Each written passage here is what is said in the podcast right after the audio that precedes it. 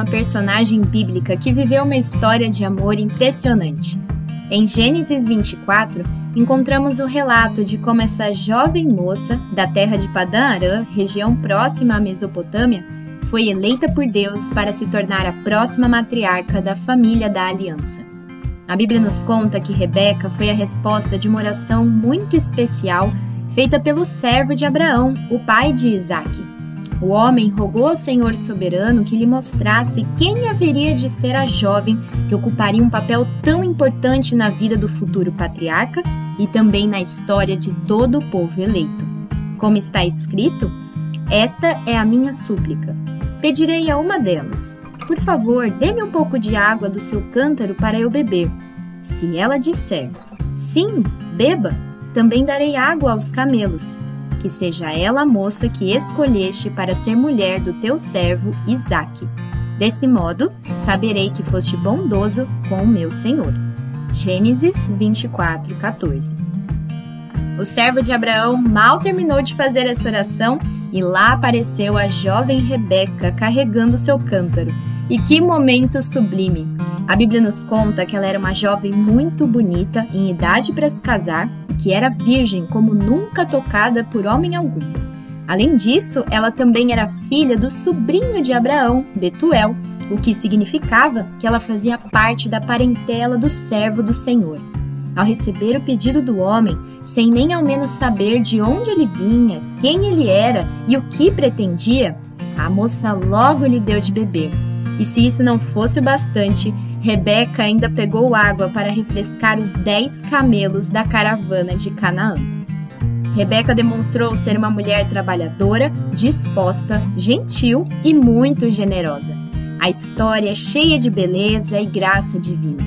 Rebeca foi guardada e guiada por Deus, literalmente, para o seu amado Isaque, e com confiança ela creu na palavra do Altíssimo e obedeceu à sua vontade revelada. Os resultados desse passo de fé você encontra no registro sagrado, no capítulo 24 de Gênesis. Com Rebeca, nós aprendemos que uma vida de fé, serviço, generosidade e espera no Senhor, confiando em suas divinas promessas, pode ser compensada de forma extraordinária. Como podemos seguir os seus passos nos dias de hoje? Como podemos esperar pelo encontro com o nosso amado, se o Senhor assim permitir, com fé, serviço, obediência e pureza na presença de Deus?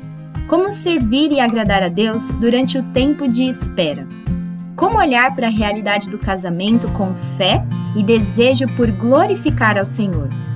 Vamos conversar mais sobre isso? Sejam todos bem-vindos ao Dia a Dia na Palavra, Filhas de Rebeca.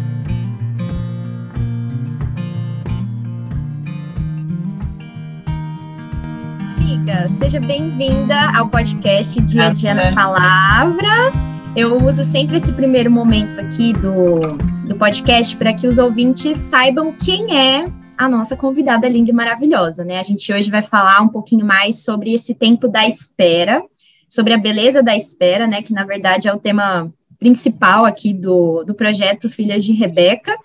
E eu gostaria muito que você se apresentasse para os nossos ouvintes, que você falasse quem é a Rafaela Garabete, o que ela faz, o que vive, onde mora. Brincadeira. Mas que você falasse um pouquinho sobre a sua história, sobre a sua trajetória de vida também espiritual, né? Para que os ouvintes te conheçam um pouquinho mais. Tá bom. É, eu me chamo Rafaela, eu tenho 22 anos, eu posso dizer por enquanto que eu sou formada em direito, só isso. Estou esperando ainda o caminho que, que minha vida vai tomar nesse sentido.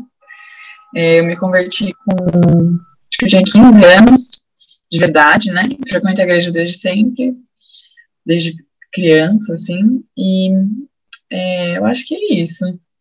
Conheço a Fê desde sempre, mas a gente se aproximou, assim, graças a Deus, nos últimos anos. Tem sido muito bom, nossa amizade tem sido muito tem, eu tenho visto frutos, assim, muito, muito bacanas da nossa amizade. E eu estou muito feliz de estar aqui, poder falar desse assunto também, eu acho muito importante, porque é, recentemente eu venho é, pesquisar, pensar sobre isso, mas é uma coisa que se a gente ouvisse desde sempre, desde pequena, assim, acho que a gente teria menos ansiedade, a gente teria é, a gente seria um pouco mais bem resolvida nesse sentido, assim. Então, acho que é muito importante falar para a nossa idade também, mas para as idades mais, mais novas.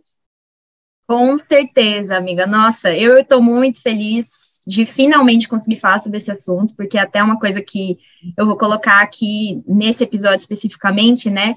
Sobre como é difícil chegar nesse ponto de falar sobre isso com tranquilidade e não ansiedade escondida, né? a questão do período da espera pelo relacionamento, pelo casamento, e aí já entrando até, né, no assunto, só explicando também para os ouvintes, né, gente? A Rafa é uma amiga, assim, que foi presente de Deus num momento muito importante da minha vida, e a gente fala muito sobre isso. Nós duas somos solteiras ainda, né? E a gente começou a falar muito sobre esse assunto de casamento, sobre esse assunto de é, família. E eu creio que nesses últimos dois anos, né, amiga? Mais ou menos, um ano, dois anos, a gente começou a, a ter um, um, uma conversa, uma visão sobre as coisas muito diferente do que era antes. E assim, a gente vai falar mais sobre isso ao longo desse episódio. E esse projeto nasceu justamente dessa ânsia, né, da gente poder compartilhar como que é importante a gente rever o nosso coração nessa questão da espera, o quanto que nós éramos, né? Como que nós éramos antes e o que Deus tem falado ao nosso coração de várias formas diferentes nesses últimos dois anos. Então, nossa amiga, muito obrigada, viu, de novo por estar aqui. E eu espero eu que, que essa conversa abençoe muito, muito, muito os nossos ouvintes, né? Mas já entrando então no nosso assunto, né?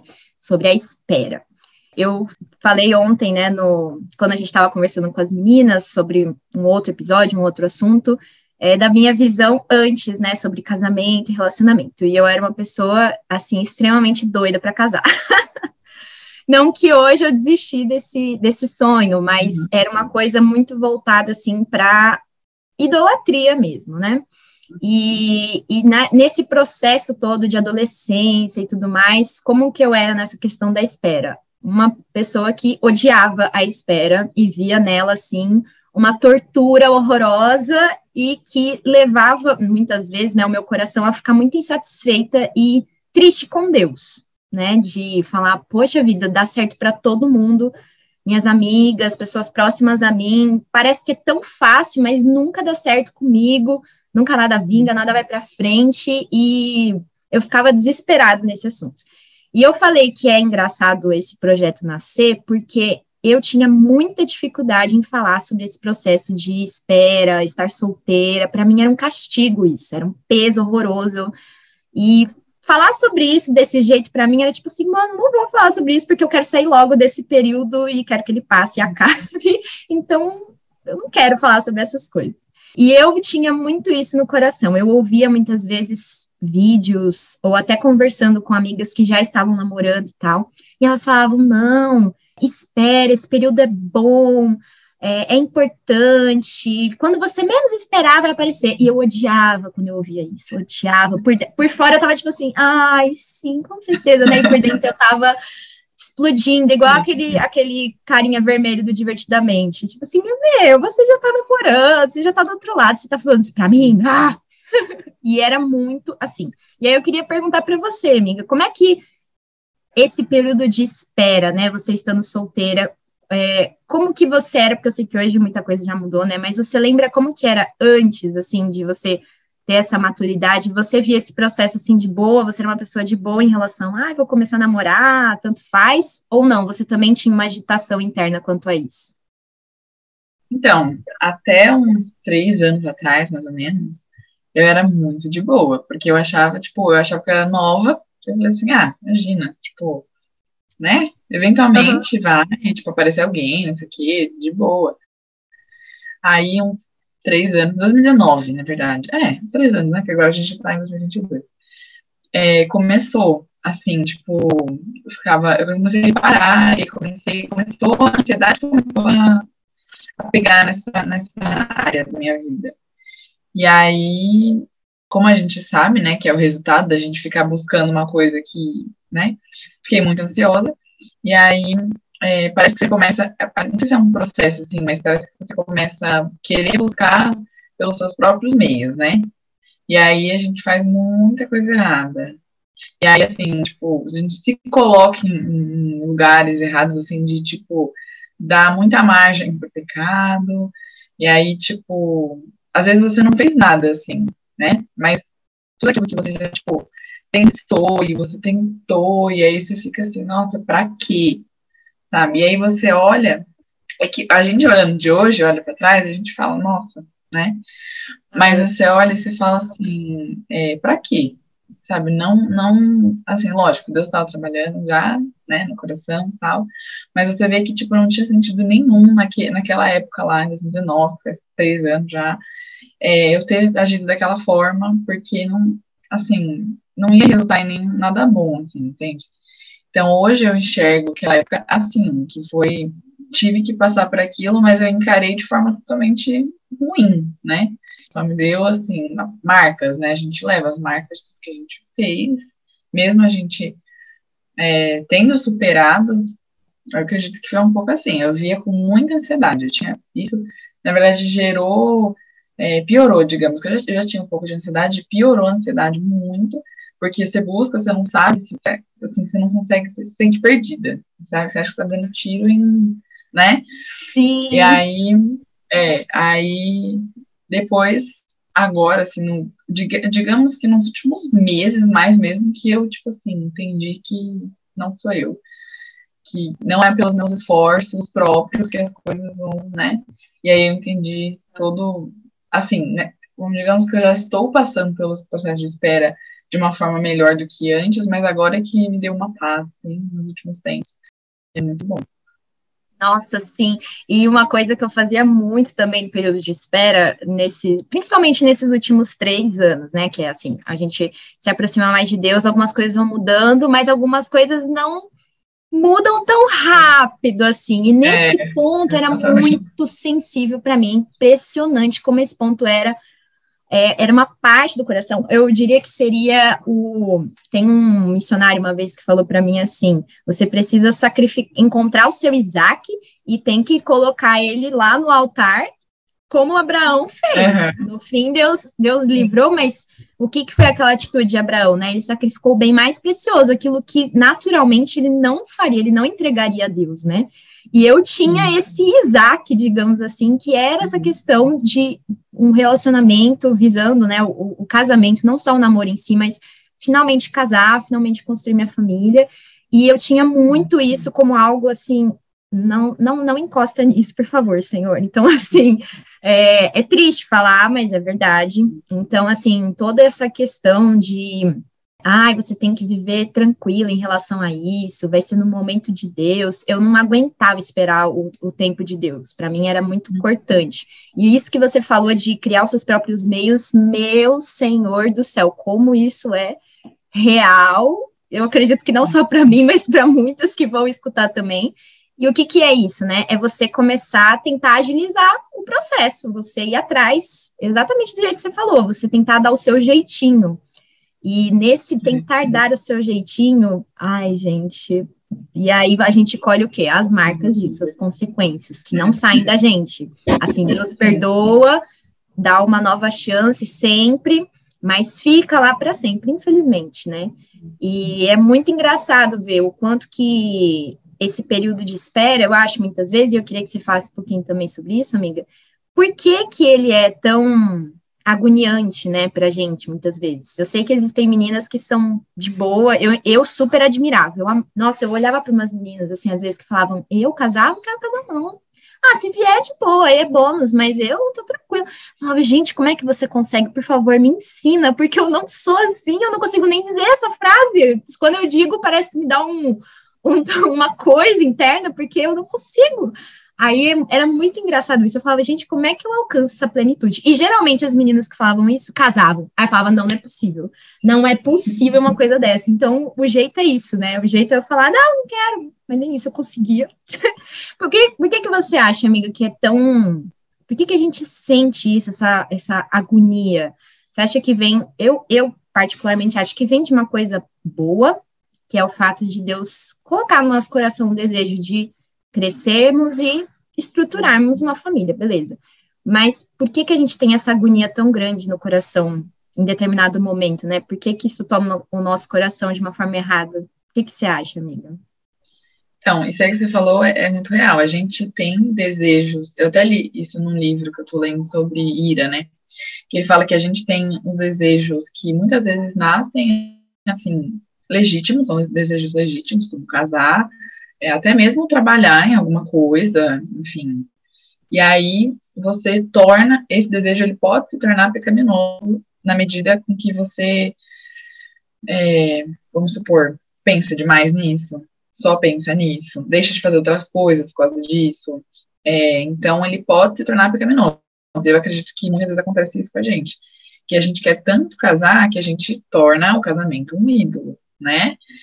E aí não tem outro jeito, né? Deus tem que construir aquilo dentro de você e a gente acaba que a gente na hora que a gente tornou isso um ídolo, a gente não percebe que Deus está querendo destronar esse ídolo, né? Então a gente não enxerga isso e a gente acaba sofrendo porque parece que piora, né?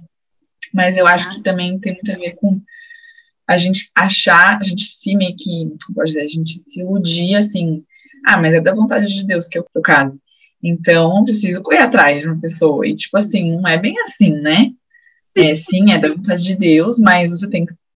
Primeiro, você tem que trabalhar em você, você tem que ser uma pessoa parecida com Jesus, e aí, tipo, você vai encontrar uma pessoa que vai estar caminhando no caminho parecido com o seu. Na verdade, todos nós, todos nós cristãos estamos indo caminhando no mesmo caminho, né? Então, é igual eu estava lendo um livro sobre é, aquele livro sobre a vontade de Deus, que eu estava lendo que eu te falei, é, do Weber Campos Jr., né? E aí ele fala que, ele cita uma frase, acho que do Spurgeon, se não me engano, que ele fala assim, que na verdade cristãos, é, ele acredita, né, que cristãos têm milhares de oportunidades de casar que tem outros cristãos. Então, assim, basta você ser cristão. Lógico, na prática a gente escolhe, né, com a nossa sabedoria que Deus nos dá aquilo que vai mais se encaixar na nossa realidade, no nosso contexto e tal. Mas acho que a gente fica muito procurando algo que não existe, assim, sabe? A gente, na verdade, está procurando errado. Então, o desejo, ele nasce legítimo, mas ele vai se deturpando no caminho, e aí vira uma coisa pecaminosa. Você não quer mais um, um varão parecido com Jesus, você quer aquela coisa, assim, de filme. A gente tem muita influência de filme que acaba tomando um pouco ali, tipo um, pode dizer, faz um papel ali no fundo. Então, você, você acha Exato. que não. Mas tá, tem muito, tá influenciando muito a sua escolha, né? Uhum. E aí eu acho que a gente acaba. A gente deixa tudo isso que a gente quer, esse desejo, tomar conta da nossa vida. E aí vira pecaminoso. E aí não adianta achar que vai colher um fruto bacana, uma coisa assim, entendeu? Não tá legal. Então, é isso que eu vi na minha vida, muito assim, tipo, Deus tirando todo esse quebrando esse, esse trono mesmo, assim, para eu enxergar o que realmente importa e enxergar que, na verdade, é uma parte da minha vida, mas, tipo assim, a vida, tudo, se você for parar para ver todas as nossas escolhas, tem a, é, é, são todas relacionadas, assim, então, a escolha em relação ao casamento, mas a escolha em relação ao trabalho, você tem que ter sabedoria tão quanto. Então, assim, a gente às vezes acha que a gente separa é, áreas da nossa vida, assim, e aí a gente se dedica mais em uma, deixa de se dedicar em outra, e aí eu acho que, na verdade, é uma coisa só. E quando a gente separa, a gente acaba dando muito mais importância para uma e menos para outra, e, enfim. Nossa, sim, amiga. Com, com isso, com a parte do desejo. Com certeza. E sabe uma coisa também que eu vejo, né, às vezes, falando, né, dos pecados que surgem nesse, nessa questão, é da inveja também, porque a gente começa a olhar ao nosso redor no nosso caso, né, nós temos muitas amigas, graças a Deus, na igreja, e muitas começaram, né, a, a, a namorar, e, e agora estão num período, assim, uma avalanche de noivado, de casamento, então eu acho que isso, pelo menos comigo, nossa, afetou demais, porque você olha, olha só, confessando o pecado, minhas amigas noivas vão ouvir isso aqui, aí, ó, mas me amem ainda, tá? Porque, vai.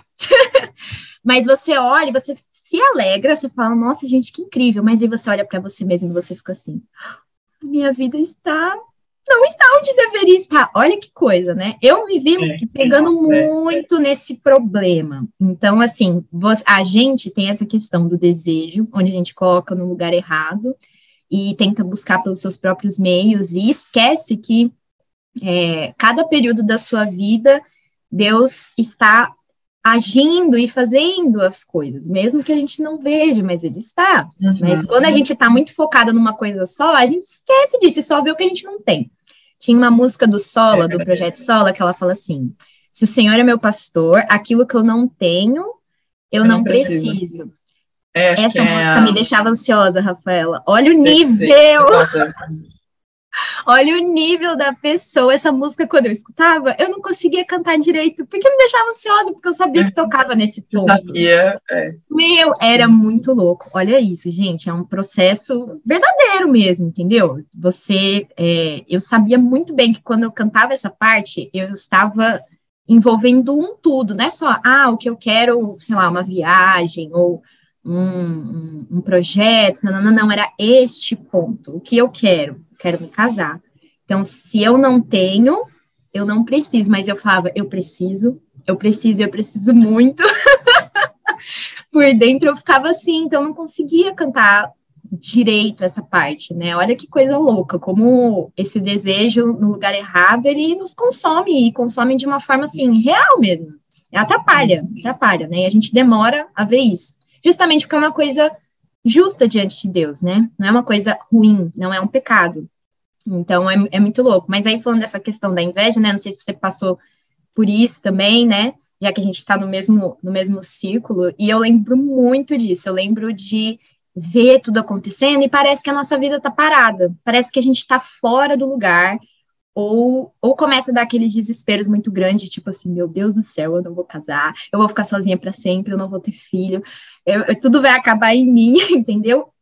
É, a gente começa, na verdade, a olhar para o outro e ter essa camadinha de inveja surgindo no coração, mesmo que você não queira, porque você olha e fala, meu Deus, eu estou invejando uma amiga muito querida. Né?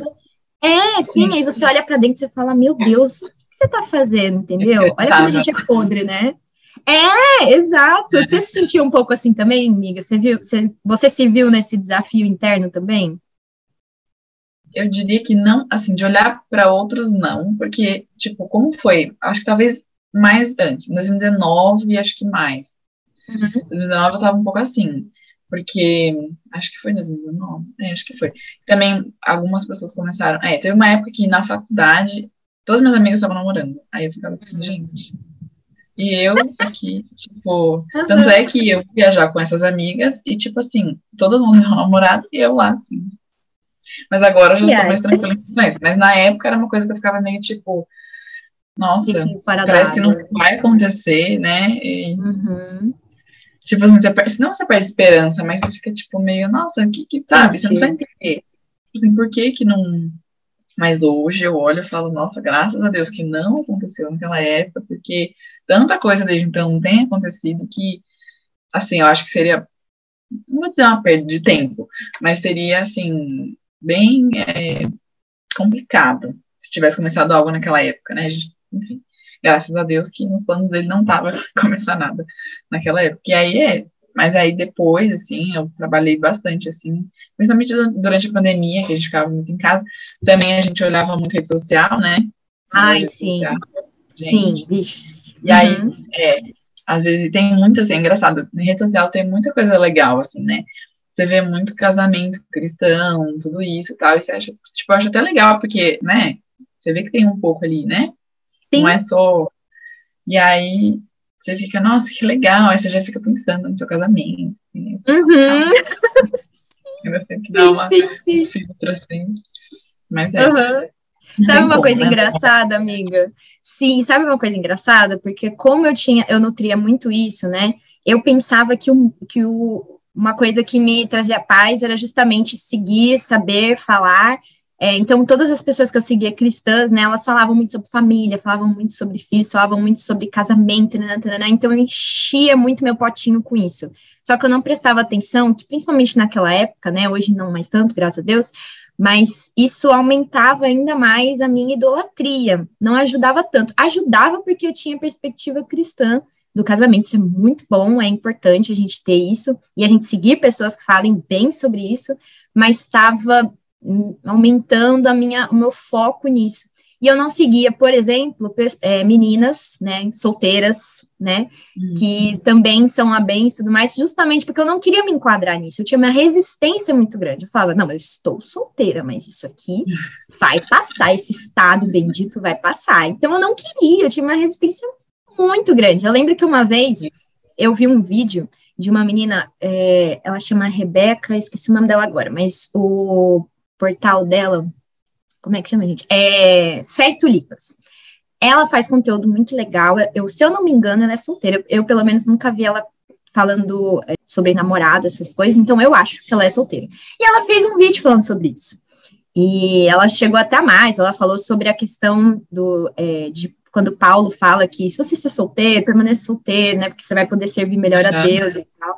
Ai, gente, foi até engraçado quando eu assisti esse vídeo, porque eu não sei porque meu dedinho conseguiu clicar lá, mas, gente, eu fui fervilhando assim dentro de mim, tipo, ai, eu entendo que tudo isso é verdade, mas eu não quero, meu Deus! Sim, a cabeça fritando, assim porque era uma resistência muito, muito, muito grande, muito engraçado, né? Teve até uma vez que, se eu não me engano, a Lucélia, que é a esposa do, do Erlen, né? Ela falou para mim, Fê, por que, que você não investe também em falar sobre é, a, a espera, falar com meninas solteiras e tal? E eu assim, tipo, eu não quero falar sobre nada disso. Aqui. Porque eu não quero, eu não quero me admitir nesse grupo. Olha que coisa louca, né? Eu sou desse grupo, mas eu não via bênção nenhuma nisso. Era, na verdade, era muito difícil para mim. E era difícil lidar também um pouco, e é, é, o que eu queria que você falasse também agora, sobre a pressão que existe, né? É, existe uma certa pressão, sim, eu acho que dentro da, da igreja. Eu não vejo isso, às vezes, pelo menos no nosso meio, né? Eu não sei em outros. Mas no nosso meio eu não vejo isso como algo é, errado. Às vezes uma zoeira aqui, uma zoeira ali, ou pessoal fala bastante sobre casamento, porque, gente, o casamento ele é uma bênção, o casamento ele é algo que, assim, é, a gente deve almejar com sabedoria. Então, eu não acho que a pressão, às vezes, que existe é uma coisa que, que, que atrapalhe tanto, mas quando a gente está com o coração no lugar errado, ela pode virar, sim, um, um, uma pedra de tropeço, porque aí você começa a escutar, assim, né, tipo assim, ah, vai ficar pra tia, ai, vai ficar igual fulano, ai, não sei do que das quantas, e você começa, você já tá no desespero interno, e aí o que acontece? Algumas pessoas podem cair feiamente, porque vão buscar qualquer coisa, não qualquer coisa, né? Tipo assim, mas vão entrar em um relacionamento só para tirar esse peso e só para tirar essa é, sair deste grupo, enfim, e não vão esperar é, aí até pegando o exemplo da própria Rebeca, né, eu gosto muito da história dela, porque a gente vê que ela estava vivendo a vida, né, dela lá em Padarã. Ela era quem ela era também no sentido de assim, ela não estava prevendo e nem tinha ciência de que um dia ela poderia ir para Canaã. Eles nem tinham contato, né, as duas famílias, porque ficava muito longe Canaã de onde ela estava. Então, ela, ela não estava prometida para Isaac. Ela não era uma pessoa que cresceu falando assim, não, um dia você vai se casar com o, alguém da família de Abraão. Ela estava vivendo a vida dela, sendo quem ela era, da forma como a gente vê lá no texto, né? Uma, uma, uma mulher que trabalha, uma mulher que é generosa e tudo mais. E ela foi escolhida. E pela fé, no tempo certo, no tempo é, determinado, ela entendeu que chegou a hora dela, né? E ela foi muito feliz nisso. Eu acho, nossa, é, é muito legal a história da a trajetória da Rebeca, né? E, e, a gente tem esse problema às vezes de é que hoje a, a, a gente quer ver logo o resultado. Nós vivemos numa sociedade é. que quer logo o resultado. A espera é um negócio difícil, é em todos os sentidos, não só para você se relacionar. A espera para você, sei lá, se formar, a espera para você ter um filho, a espera na, na, sociedade de hoje é um negócio tipo assim, não. Liberta disso, né? Isso, exato. Então, para nós, nesse sentido, é, é um, um trabalho no coração que demora, porque a gente vê a espera exatamente dessa forma, como tipo assim, ai, eu não vejo a hora desse período acabar. Mas olhando para a vida da Rebeca, você vê que ela estava simplesmente cultivando uma, uma vida sábia, né? Uma, uma, uma vida que agradou a Deus, porque ele a escolheu mesmo. Ela, claro que sempre sim, foi pela sim. graça, não foi pelos méritos dela, obviamente. A gente vê depois que o caráter dela se mostra ali quando os gêmeos nascem, toda aquela questão, né? Enfim, porque todo mundo é pecador. Mas eu queria que a gente falasse também um pouquinho sobre como que a gente pode olhar esse período da, da espera sobre um novo ângulo, né? E principalmente o que que você, Rafa, o que que foi a chave que virou nesse período para hoje você ver esse momento de uma forma diferente do que você via antes? O que que chegou assim no seu coração que te fez falar assim, não, pera, por que que eu estou vivendo em angústia, em ansiedade? Por que que isso está tomando meu coração? O que que foi que te fez abrir os olhos para isso? Então, essa chave, assim, que você falou, foi até meio que uma coisa recente, a chave que eu acho que virou mesmo, assim, porque eu acho, que até comentei com você uma vez que é, eu percebi, estava lendo Gênesis, né, o texto, aquele texto de Jacó, da luta com Deus, e aí eu fiquei, nossa, eu tô lutando com Deus, né, eu tive a sensação que eu tava, tipo assim, Deus tava, tipo, querendo trabalhar na minha vida, e eu tava, tipo assim, não, não precisa, sabe? E aí eu, eu aí caiu minha ficha, assim, exatamente, que o que fosse acontecer na minha vida ia estar nos planos de Deus e, tipo, independente do, do, do, que eu fosse fazer, assim, lógico, Deus ele vai guiar exatamente para você tomar as decisões que estão dentro do plano dele. Mas eu sabia, assim, que a mim não cabia mais tentar, ficando adivinha, tentar adivinhar a vontade de Deus, sabe? Quando eu, tipo, entendi isso, assim, que é, a vontade de Deus, ela não foi revelada, a vontade, né, decretiva exatamente como vai acontecer, por um motivo, né? Ele quer que eu viva a, o agora é, sem me preocupar, de fato, isso as escrituras falam, né, pra gente não, não se inquietar com o amanhã. Então eu falei assim, eu tenho que viver o agora. E eu assim, e o que que eu, o que que me cabe agora fazer, né? E aí eu entendi que é, lógico, se você quer viver algo, tem aquela coisa que a gente sempre fala, se, gente, se você quer viver o futuro, você tem que começar algo agora, né? Então, óbvio, se eu quero casar, eu tenho que me preparar para isso, mas de uma forma entendendo que isso, isso, na verdade, não é diferente de outras áreas da minha vida. Então, por exemplo, para qual é o motivo que eu quero me casar? Para que você quer se casar? Qual é o fim disso, né? E a gente entende que é para glorificar Deus. Então, assim, a mesma coisa em relação ao seu trabalho, a mesma coisa em relação aos seus estudos, e aí eu entendi que eu preciso viver agora, é, me preparando para cada vez glorificar Deus mais e de forma mais agradável a Ele. Então, para isso é só lendo a Bíblia e conhecendo Ele, porque para a gente adorar Ele, a gente precisa conhecer Ele. Então, aí, isso sim, que mudou muito a minha visão. Tipo, eu, eu preciso conhecer, na verdade, a vontade prescritiva dele que está na, na, Bíblia. Então, isso basta. Sabe?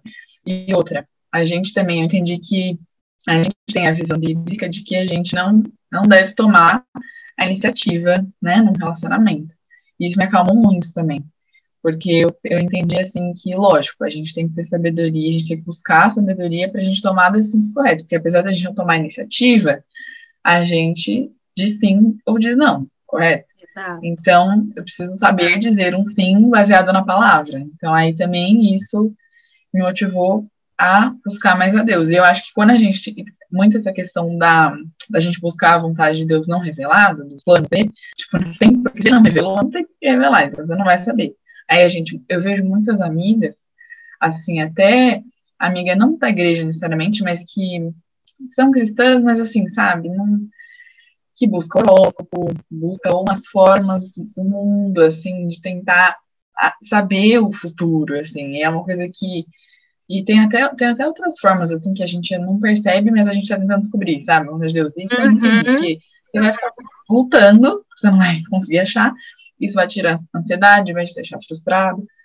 Então, quando eu entendi isso, eu fiquei, não, tá, eu preciso buscar Deus, e aí você vai encontrar uma pessoa que se pareça com Jesus, e a pessoa vai olhar para você e, tipo, vai, eu entendo que vai vai acontecer assim, conforme a vontade de Deus é óbvia, e você vai saber escolher. Essa é a questão também. Esse, esse livro do Weber Campos fala muito isso, que você não tem escolha moralmente errada.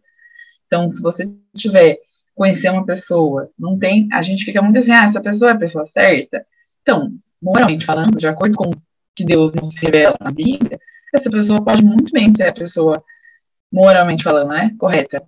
E você não vai saber se ela é a pessoa correta para a sua vida. Isso, né? O tempo vai dizer, Deus vai revelar quando os planos acontecerem. Mas você, o grande negócio, assim, que vai na minha cabeça é que é bom que eu não saiba para hoje eu conhecer mais a Deus, me aproximar mais de Deus e tomar decisões corretas baseadas tipo, na fé mesmo, na fé de que ele vai dar, fazer o melhor, que o caminho dele é o correto e que eu, a mim cabe conhecer ele, entendeu? Para tomar as decisões. Então, Deus quer de fato que a gente não saiba os planos dele para a gente tomar decisões com fé e não com sabendo. É fácil tomar decisão sabendo que aquilo é o certo, né? É, e, exato. E aí virou muita chavinha na minha cabeça. Assim. Jacó mesmo, a história de Jacó também. E eu acho muito legal a história de Rebeca, é, o livro também menciona um pouco isso, que fala assim, que o servo de Abraão, ele, na verdade, é, ele teve o sinal, né, que foi ela fazer exatamente aquilo que ele tinha conversado com Deus, mas ele não deixa aquilo ali tomar, ser, ser a base da decisão dele, né, de, de é, ser Rebeca. Ele, aquilo leva ele, a, digamos assim, um próximo passo. Então, ele vê que é exatamente aquilo, o sinal, mas aí ele vai ver se ela é uma pessoa de acordo com o que Abraão passou para ele, né? Sim, então, aí que, ela, que ela servia, que aí encaixa dentro, que ela era da família de, de Isso, Abraão, ela era da família de Abraão. Aham, uhum, sim. então aí, então assim, não é, ele não tomou a decisão dele baseada no sinal, porque às vezes a gente fica buscando sinal. Eu vejo Com, Vixe, eu era a rainha dos sinais, gente. Meu Deus, que péssimo. Tipo assim, Deus, Deus, o ordinário, comum, não é Deus revelar através de sinal. Assim. Na verdade, na Bíblia a gente vê algumas vezes sinais quando a pessoa estava assim, afastada de Deus, quando a pessoa estava caminhando por um caminho muito ruim, assim, não é, não é quando, normalmente quando a pessoa está próxima de Deus, não tem sinal, assim, a não ser quando, Sim. enfim, pontos muito específicos. Enfim, e aí eu fiquei, tá, ah, mas é difícil, é difícil, assim, a gente olhar e falar, tá, não vai ser sinal, não vai ser, tipo, Deus não vai falar comigo, assim, uhum. direto, é isso isso, então eu vou ter que, tipo, ter paciência, entender que esse período, na verdade, a gente tá, a beleza, assim, que eu enxergo no período da espera, é, tipo, Deus tá trabalhando em mim. Eu olho três anos atrás e agora, eu falo assim, nossa, eu tô muito mais preparada agora do que três anos atrás. Uhum. Então eu olho hoje e falo assim, até mesmo tendo conhecido alguns, é, o André Costa lá, que a gente adora, né? Que a gente adora. Uhum, sim. Eu olho e falo, gente, a visão que eu tenho de filho, tipo assim, que, que, eu, que eu não tinha no passado. Então eu olho e falo assim, imagina se eu tivesse me relacionado com alguém que, enfim, aí eu passasse essa visão e a pessoa não. Então é uma coisa assim que gera angústia para as duas pessoas. Uma coisa que. Aí eu falo assim, tá, eu entendo que ainda Deus ainda tem para trabalhar na minha vida antes de, né, me caminhar para isso, assim. Aliás, né, já está caminhando, assim como está caminhando para várias outras coisas que a gente não para pensar, né? Que a gente foca Sim. nisso. É, exato. E a, gente, e a gente acaba que não confia em Deus, né? A gente não acha, a gente acha que ele vai fazer o melhor, mas a gente quer a gente fazer. Então, aí quando a gente entende que a, gente só, a nós só cabe, tipo, de fato, confiar nele, eu sei que é muito difícil, para mim, então, muito difícil confiar, botar na mão de Deus falar assim, é isso, oh. tipo, a minha parte eu vou fazer, mas assim, né, só depende exclusivamente dele. É difícil, mas é, se a gente consegue fazer isso em outras áreas da nossa vida, que a gente consegue, sabe? Eu, uhum. pelo menos, assim, até coisa de, tipo, trabalho, é uma coisa que me angustia, mas que eu consigo, assim, colocar nas mãos de Deus e falar, não, eu sei que independente de onde, tipo, Deus me colocar, e eu vou tomar a decisão correta, baseada na palavra dele, mas, assim, é, ok, consigo assim deixar, tipo assim, até saúde. Saúde é uma coisa que para mim, nossa, sempre foi muito tranquilo de deixar nas mãos de Deus, até em relação a outros familiares meus e tal. Aí agora, quando vai relacionamento, é tipo, nossa, super difícil. Que, né, mas, né, gente? Uhum. É, mas eu acho que a chave é a gente. Eu acho que até a ansiedade é um sintoma, acho não, é um sintoma de que a gente não está confiando em Deus, a gente está querendo ir pelos nossos próprios é, esforços. E aí eu acho que quando você entende que nesse período você não está. as coisas, o desejo que você tem não está sendo realizado, digamos assim, é, Deus está trabalhando em você. Tipo, não tenha dúvida. Assim como. Eu fico pensando, olha, olha que louco, eu tava lendo o livro, qual que era? Acho que era o Incomparável Cristo, do John Stott, né? E aí ele fala assim que.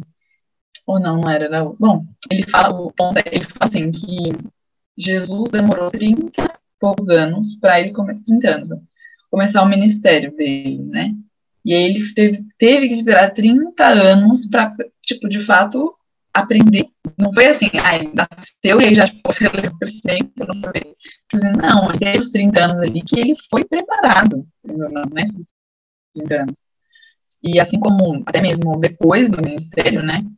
Também teve períodos de agonia, né? A gente sabe. Uhum.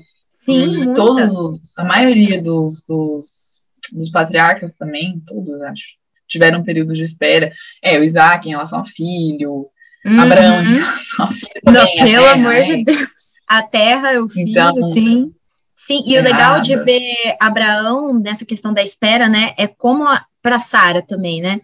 Como para Sara foi difícil e ela tomou uma decisão a partir da ansiedade do coração dela que teve consequências muito fortes para o resto da vida é, e assim que a gente é fala de povo, geografia, humanidade, exato, Sim. por causa de não conseguir descansar Sim. e não é, é, pegar a palavra, a promessa e não ter conta. Ela falou: Deus tem me impedido de dar filhos e a promessa era que dela viria ela teria um filho e ele daria luz a uma grande nação. Então, era uma promessa que veio de forma extraordinária, mas ela não conseguiu descansar e, sim, e foi sim. agir da forma. Né? Deus falou para ela: Ó, oh, você vai ter um filho, e depois foi no nome do filho. E aí, é, não, imagina, não, sabe? Tipo. Exato, exato. Com Jacó, a mesma coisa. A Raquel, na ansiedade dela, foi lá, deu mais uma mulher, já tinha duas, aí foi enfiar mais uma no meio. Depois a Lia caiu na armadilha, falou, não, vai você agora também, então quatro, então, Sim. e há, um embate delas, né? Nossa, isso é, é, é dessa questão, para você ver como essa questão de, de, de família, de coisas, é uma coisa que deixa angústia e que gera, pode gerar consequências difíceis, de, desde a época do, do, dos patriarcas, né? Como que essas mulheres, na angústia delas, de não ver, porque elas não viam, né? Elas tinham a promessa, mas elas não viam a coisa acontecer, porque estava demorando, né? Demorando para elas na nossa visão. É, tava demorando. Para a gente sempre demora, né, gente? Três anos é um negócio assim, ou meses às vezes para a gente é um, um, um, corte, né, no coração. Nossa, amiga do céu, exatamente. Uma coisa que você falou que eu achei assim muito que também foi o meu divisor, né? Mas como ele é ainda assim precisa ser talhado e trabalhado, que é a uhum. questão da, é, da glória de Deus.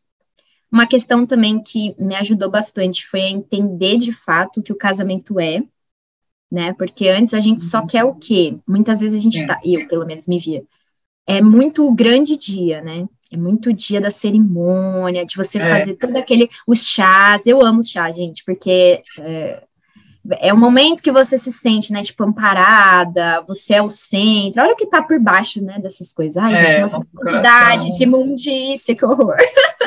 Mas é verdade. E, e aí você é, é, não é só o centro das atenções, mas você também recebe, né, tipo, o carinho, a irmandade. Então é tudo um momento muito bom. Tem os seus, os seus dilemas, né, e eu até vou falar um pouco disso, mas é um momento muito bonito, ai, tudo é tão maravilhoso, então você só foca nessas coisas, e aí você quer muito essas coisas, mas você, no final, acaba não entendendo o que de fato é o casamento e o quanto você precisa estar preparado espiritualmente para esse período.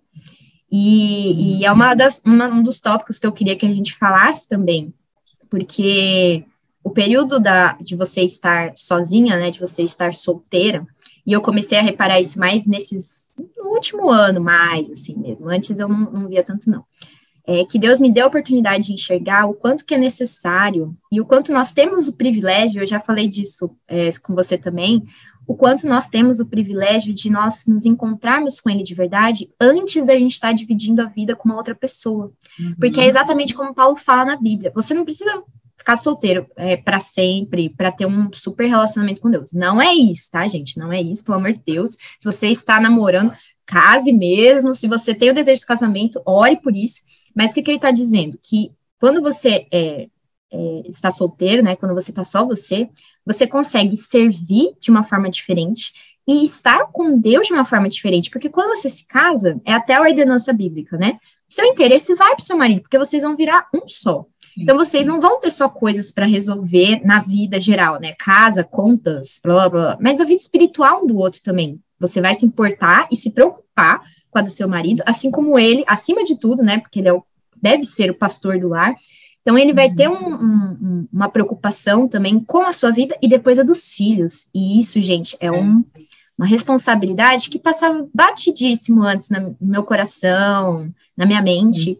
E acho até, amiga, não sei se você concorda com isso, mas que essa é uma coisa também que nos faz parar e falar: nossa, Deus, muito obrigada pelo período de solteira e por me alertar para isso.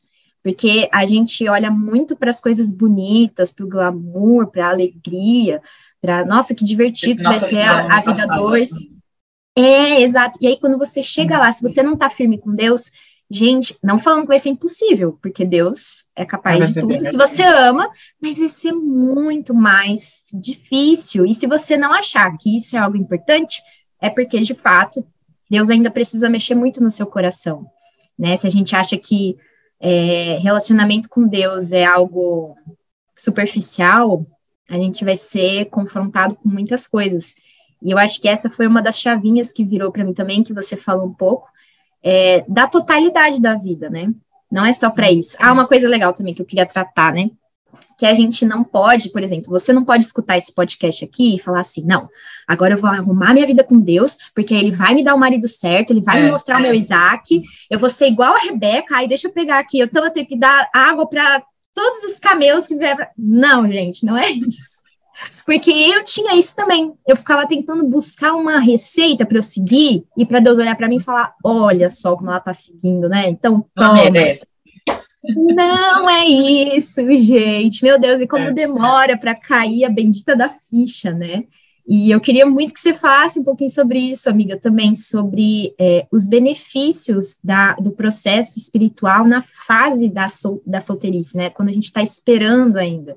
E o quanto a gente não pode querer crescer em Deus, porque eu, eu quase caí nesse erro muitas vezes, né? De falar assim, é, de olhar e falar, não, eu vou ser uma pessoa perfeita para que Deus me mostre logo a pessoa e eu finalmente case e tananã.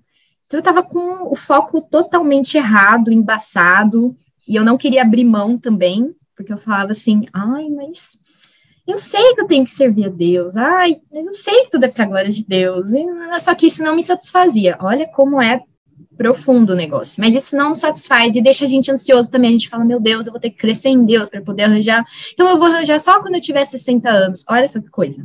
Era isso que ficava se passando o tempo todo na minha cabeça. E, e aí eu queria que você comentasse um pouquinho, um pouquinho, né? Quais são os, os benefícios, né? A beleza, os benefícios da gente, enquanto solteira, entender, orar para que a gente entenda, porque isso é um processo, a gente está falando aqui, eu, você, se a gente está falando de um processo aí de três anos, pode parecer rápido, mas, meu, para mim foi uma eternidade.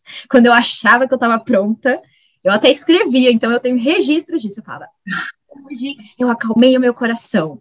É definitivo, eu não vou mais pensar nesse assunto, eu entreguei para Deus. Aí passava dois meses, eu já estava falando de alguma outra pessoa que eu estava tipo, ai, eu estou pensando nele. Eu falo, meu Deus do céu. A pessoa acha que tá ok, e quando você vê, tipo, não tá mas foi uma coisa que Deus me mostrou quando eu tive a oportunidade de, nessas essas amigas que a gente tem, que estão se preparando para o casamento, que estão é, seguindo por esse caminho, poder enxergar que não é um conto de fadas, não é uma maravilha assim, ai, tudo, tudo, tudo, como se tudo fosse cor de rosa. E eu pude entender, elas falaram isso, né? Algumas delas elas comentaram com a gente o quanto que é é, é, e nisso aqui eu não estou colocando medo em ninguém, é só a realidade. O quanto que é desgastante e é um trabalho que você se coloca, você se relacionar com uma outra pessoa que é pecadora, Se você se relacionar com uma pessoa que não é do jeito das suas expectativas, se a gente cria expectativas, não adianta, e elas são quebradas, rachadas ao meio, e se você ama de fato, você permanece, porque o que importa é o seu compromisso, a aliança, né? É, e, e ver o quanto que isso afeta a vida espiritual delas também, porque é um outro um outro panorama, um outro panorama, é um panorama tão abençoado quanto, mas é um outro panorama. E, e você começar a refletir sobre a oportunidade, que é o tema, né, desse, desse nosso episódio aqui, a oportunidade que você tem de você se encontrar com Deus e conhecê-lo quando tá só você e ele, né? Como que você enxerga, amiga, essa questão é, de você ter um encontro com Deus ainda solteira? É, então, eu acho que quando a gente tem essa oportunidade de ter esse encontro solteira, é tipo assim, acho que é uma coisa que a gente tem que desejar, na verdade, porque depois, quando você casa, o que eu ouço muito falar, não só casa, quando começa a namorar também, os defeitos, as coisas ruins, ficam muito mais em evidência, né? E a gente tem que lidar com isso. E aí a forma como você vai lidar tem muito a ver com como, como próximo você está de Deus. Acho que isso para mim é bem claro, assim, de tipo, é, se tiver algum defeito que, ou enfim, às vezes não é defeito, às vezes a pessoa realmente, né, não é só um defeito. Às vezes a pessoa está pecando em algum sentido. Como você vai lidar com isso tem a ver com como próximo você está de Deus, como, como você conhece a Deus. Então, é, eu acho que tem, tudo, tem muito a ver também com tomar decisão. Então, a gente ter tido esse encontro antes já facilita muito eu acho, espero aquela.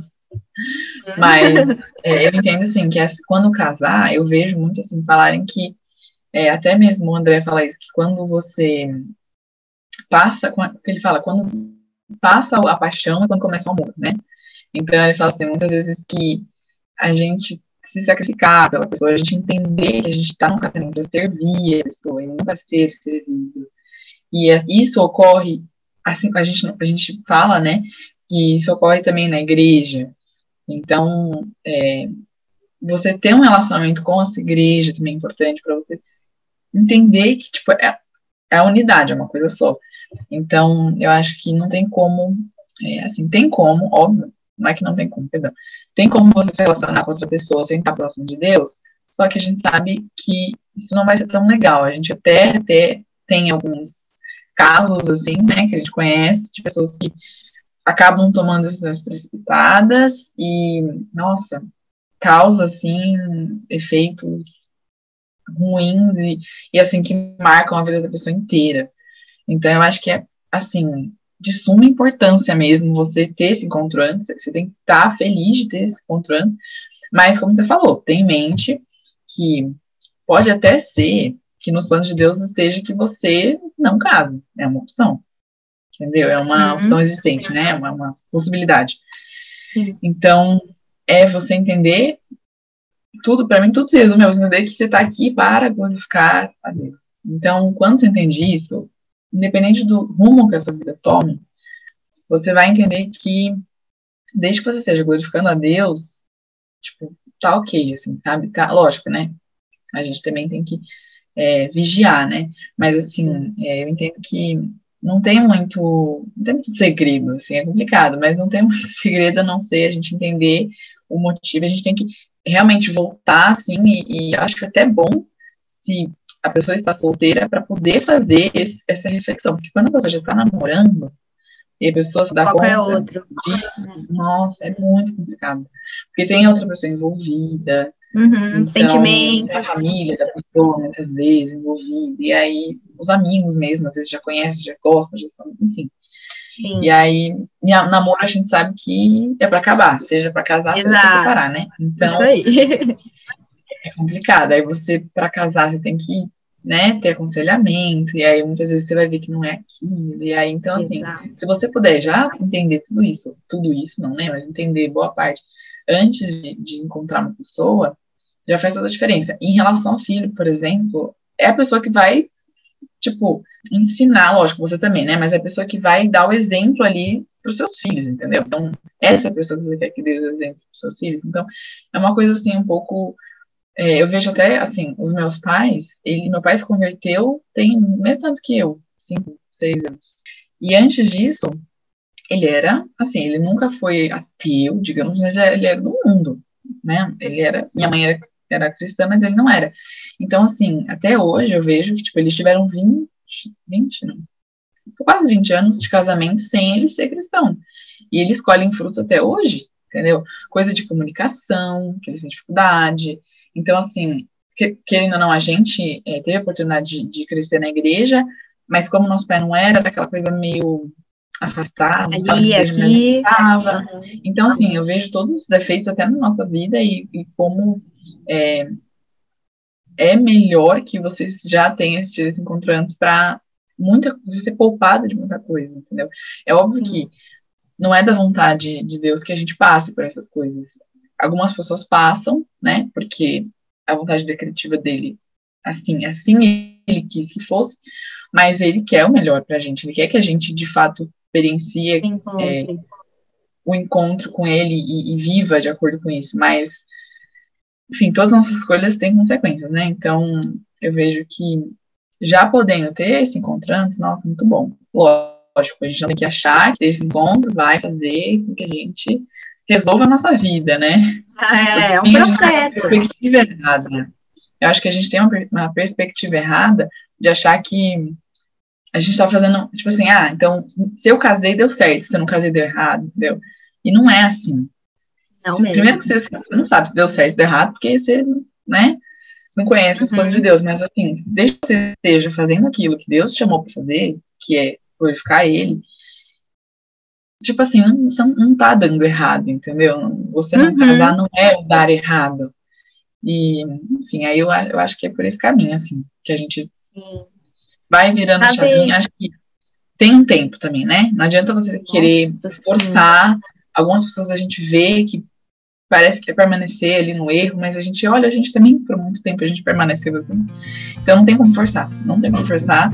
É você, quando a pessoa der abertura, você falar, você conhecer, né? E aí você falar, ser filho, mas não adianta forçar, porque vai no tempo que Deus também colocou para aquela pessoa.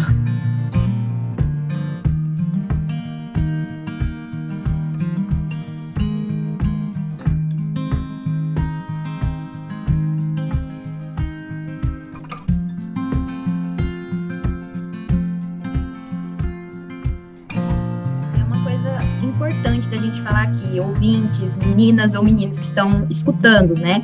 Não queiram, e eu caí nesse erro muito, porque se fosse eu escutando esse podcast com meu coração de 3, 4 anos atrás, o que, que eu ia fazer? Ai, tá bom, eu sendo cristã, né? Ai, tá bom, então o, a chave é o encontro com Deus, isso é algo bom, é algo maravilhoso. Então eu vou forçar para o meu encontro acontecer amanhã, eu vou abrir a Bíblia na minha frente, vou ler Gênesis 1, 1, e quero que ali aconteça um, um, um negócio, entendeu? Desça um anjo, venha um, um, brilho e, nossa, tive meu encontro com Deus. Gente, não é isso. Mas, assim, com toda a certeza do mundo, não é isso.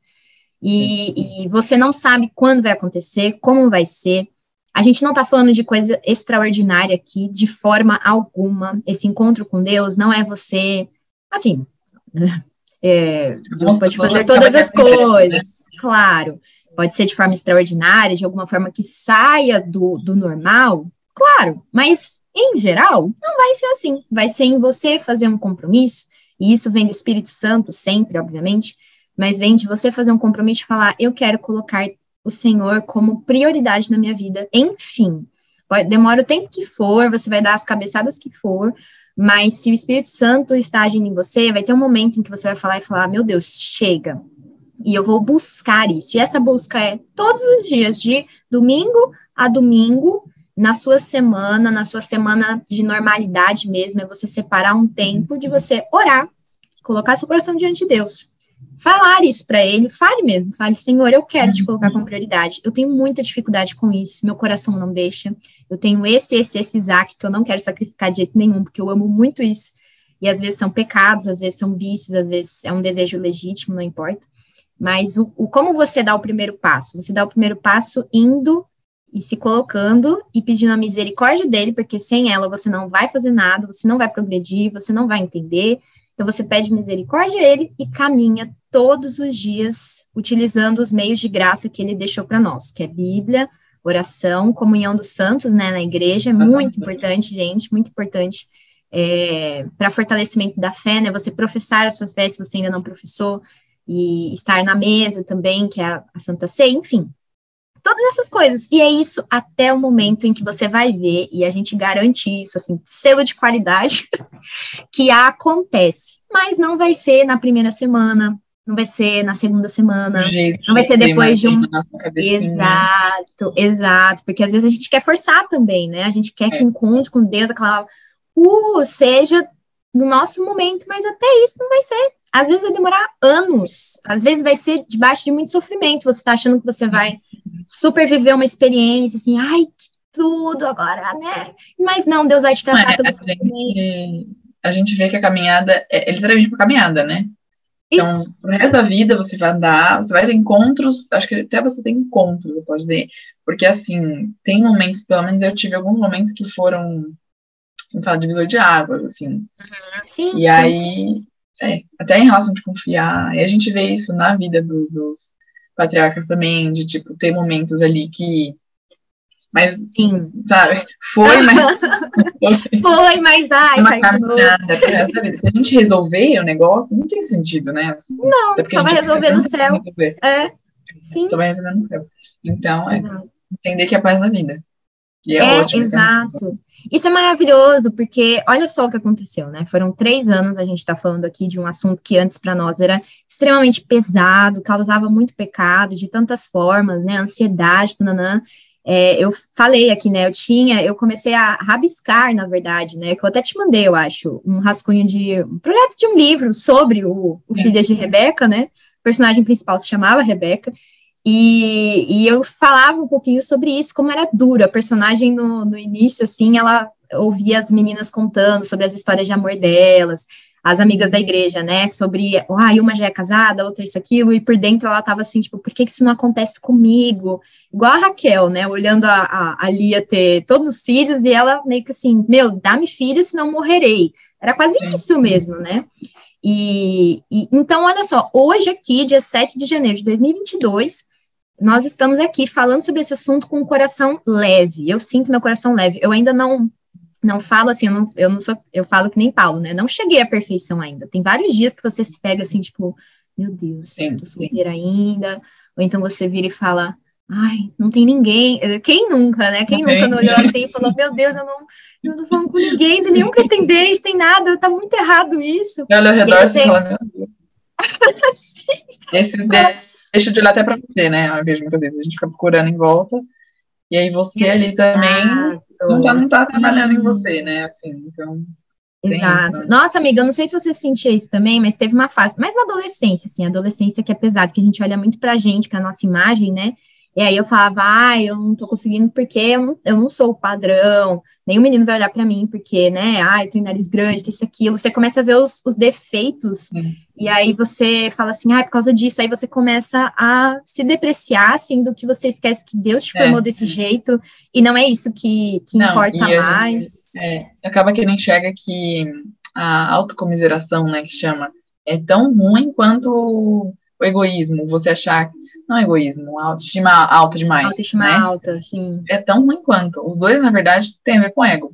Entendeu? Exato. Então, exato. sim, tem gente que faz muito isso, né? Que olha e fala assim, nossa, mas quem vai me querer? E assim, uhum. tipo. Sabe? Não é assim, é, gente. É. Exato.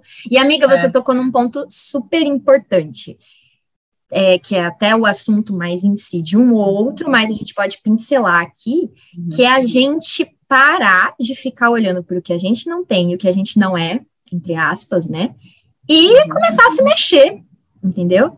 Uma coisa que eu acho importante ressaltar muito aqui nessa série. Isso aqui não é um, um, uma série de podcast para você começar a falar assim, ah, eu não vou ligar para o casamento, ah, esquece de assunto, não, não, porque isso é uma coisa boa. Se você anseia por isso, saiba que esse anseio, isso foi o Fio que falou, o Felipe que me falou, o seminarista que trabalhava na nossa igreja, ele falou, esse sonho, esse desejo, é Deus quem coloca no coração. Então, se ele colocou, ele vai abençoar. Você só não sabe quando. Pode ser que você tenha 70 anos, você se case. Acontece. Pode ser que com 40 anos você se case. Pode ser que amanhã você encontre o seu e você se case. O problema é que a gente quer que seja do nosso jeitinho. Quem nunca fez o, a, o plano na cabeça, né? Com 20 e poucos anos eu vou casar, ah, é, com outros anos eu vou ter filho, com isso e aquilo, nananã, e você, quando vai chegando perto, aí você vai criando ansiedade, falando, meu Deus, eu tô com 23 tá anos, vou casar com 24, é. não tá dando certo mais. Aí você entra numa pilha totalmente desnecessária, porque uhum. quem falou que você tem que casar com essa cidade? Quem é, falou é. que não pode ser mais tarde? Quem falou que você não vai ter filho se você não casar até determinada idade? Quem és tu, ó homem, para falar o que você vai fazer ou vai deixar de fazer, né? Então, a, esse, esse podcast está é, sendo montado, essa série, né, para falar, anseie sim pelo casamento, mas coloque esse anseio no lugar certo, diante do trono da graça. E onde você coloca, né? Não é Ai, onde é que eu preciso ir para encontrar o trono da graça? No seu quarto, fechar sua porta e orar e falar. É tão difícil a gente falar, né? É uma coisa tão simples, mas demora tanto para fazer. Tanto, tanto, e é tão difícil. A gente não. Isso mostra o quê? Que a gente não confia no Senhor, nem às vezes na existência dele. Olha que coisa louca, porque se você não consegue orar depositando um desejo seu, que é legítimo, né? Porque Deus não vai abençoar desejo ilegítimo, não. Não vem querer falar, ai, Senhor, eu quero. Não, se for ilegítimo, nem adianta. Você não desejo legítimo, você quer casar, você quer ter uma família, quer ter uma família para a glória de Deus, né? É, você simplesmente se submeter, a oração ela nos humilha, né?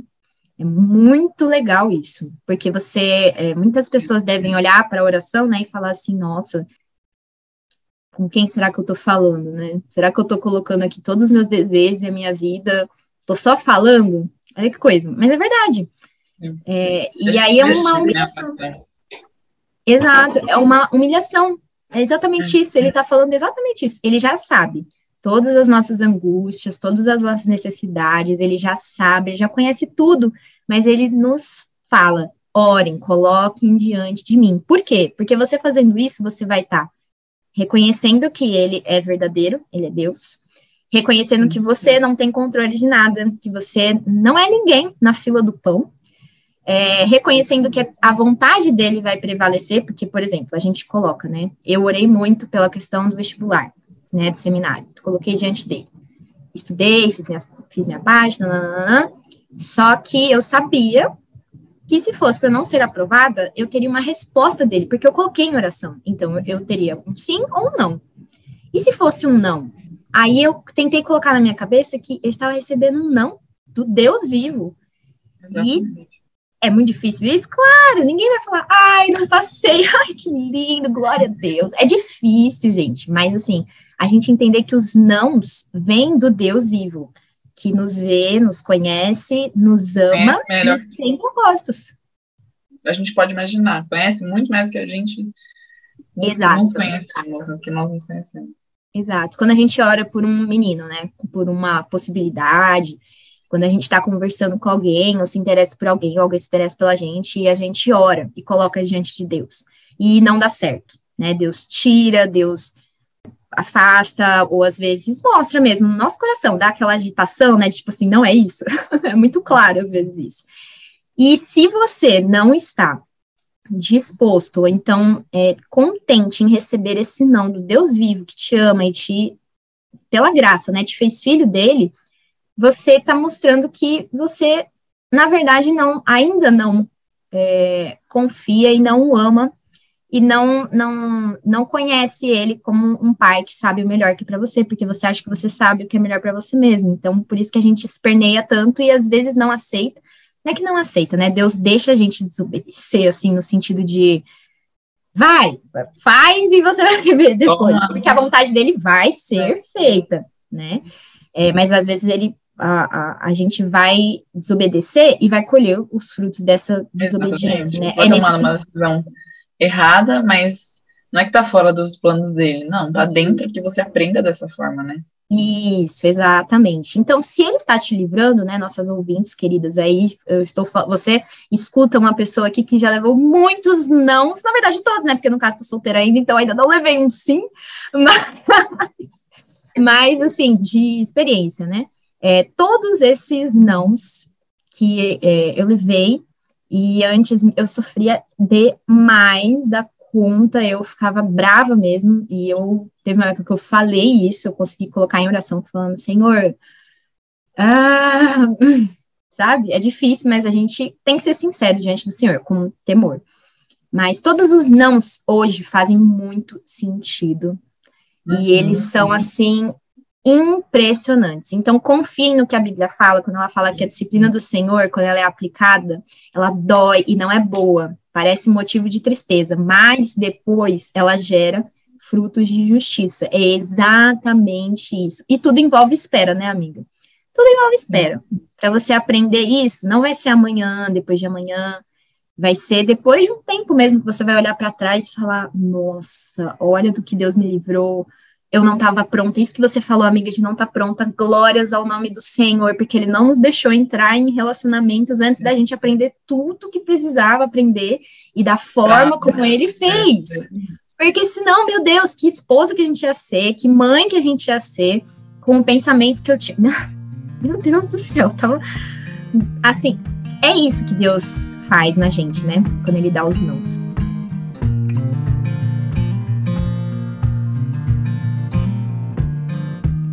Amigo, uma coisa que eu ia perguntar.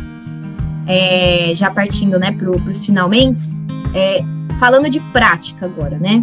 Assim, a gente, claro que a gente fala sobre coisas práticas nesse meio, mas falando de atitudes que nós, meninas solteiras cristãs, o que, que você acha que a gente deve cultivar e quais são as oportunidades desse período, né? Que a gente está solteira, que a gente está aguardando no Senhor. É, quais vocês, qual, qual você acha que deve ser a atitude que a gente deve cultivar ou buscar? Quais são as oportunidades desse período, né? Porque, como eu falei, eu dei o exemplo da Rebeca, a Rebeca, ela estava sendo quem ela era ali, naquele momento, né? Quando o servo de Abraão ora e aí ela aparece, o que, que ela estava indo fazer? Ela estava indo pegar água, e depois ela se mostrou ser uma pessoa, né, muito é, servil, né, tem aquele perfil de servil. Poxa, tem um comentário bíblico que fala do tanto de água que ela teve que tirar para poder dar para os uhum. dez camelos que estavam na bendita da caravana. Eu não lembro agora exatamente, mas eram, ela teve que ir no poço muitas vezes para tirar e dar para todos os camelos beberem. E isso mostra, né?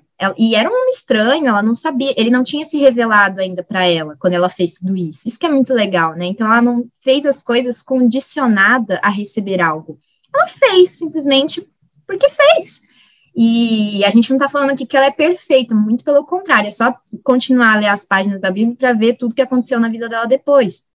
Mas era um perfil dela e que foi abençoado, foi Deus que formou ela assim. Então, o que, que você acha que a gente deve cultivar na nossa vida, de atitudes mesmo, nesse período, até de trabalho na igreja, de oportunidades? Como você vê esse, esse período na questão prática? Então, eu enxergo, assim, que, primeiro, que a espera, assim, não deve ser, porque eu acho que muita gente enxerga espera como, assim, ficar vivendo em função daquilo e aí parar a vida daquilo, né? Não deve ser isso, porque isso vai só vai te causar ansiedade vai ser pecaminoso, porque, primeiro, que a ansiedade né, é pecaminoso, e porque você está deixando de cuidar daquilo que Deus te deu muitas vezes, né? Exato. E aí, exatamente. E aí, eu acho que a gente tem que buscar entender essa espera como assim, é, uma preparação mesmo. Então, viver a sua vida normalmente. E eu acho que buscar Deus e leitura da palavra. Acho que ler a Bíblia é uma coisa assim que as pessoas realmente subestimam. Enfim, ler a Bíblia é isso, assim, é o primordial, porque é ali que você vai saber o que fazer, em que momento, é ali que você vai ter o seu coração até consolado, assim, muito muitos salmos que falam, assim, exatamente, parece que você fala, nossa, Davi passou pelo que eu tô passando, parece, né? A gente tem essa, Sim. E é muito bom, assim, até você memorizar muitos versículos para em momentos difíceis você ter aquilo e aquilo, a palavra de Deus de fato. É. E aí eu acho que orar, porque orar também é outra coisa que a gente subestima, que a gente acha que ah, orar só quando precisa, ou quando vai orar, orar só por outras pessoas, e para conseguir alguma orar, coisa. É, e não subestimar o poder da oração também. Eu vejo muitas vezes na minha vida, principalmente assim, Deus muda muito meu coração através da oração. Então, orar, ler a Bíblia e se envolver na igreja é uma coisa assim muito boa, porque você primeiro que você está é, servindo, né? sua, sua corpo, você está sendo útil, né, para o corpo, e também porque você vê, você acaba sendo muito abençoado quando você se envolve na igreja, quando você serve seus irmãos, você, por exemplo, uma coisa que a gente tem falado muito sobre, que é se envolver na SAF, né, na, na Sociedade Auxiliadora Feminina. Porque a gente tem muito a ouvir. Às vezes a gente se acha muito espertona, né, mas a gente tem muito a ouvir. E aí é uma oportunidade muito boa para a gente conhecer, é, não só conhecer a, a outras mulheres da nossa igreja, mas ouvir o que elas têm para dizer, que pode ser muito bom para a nossa vida também.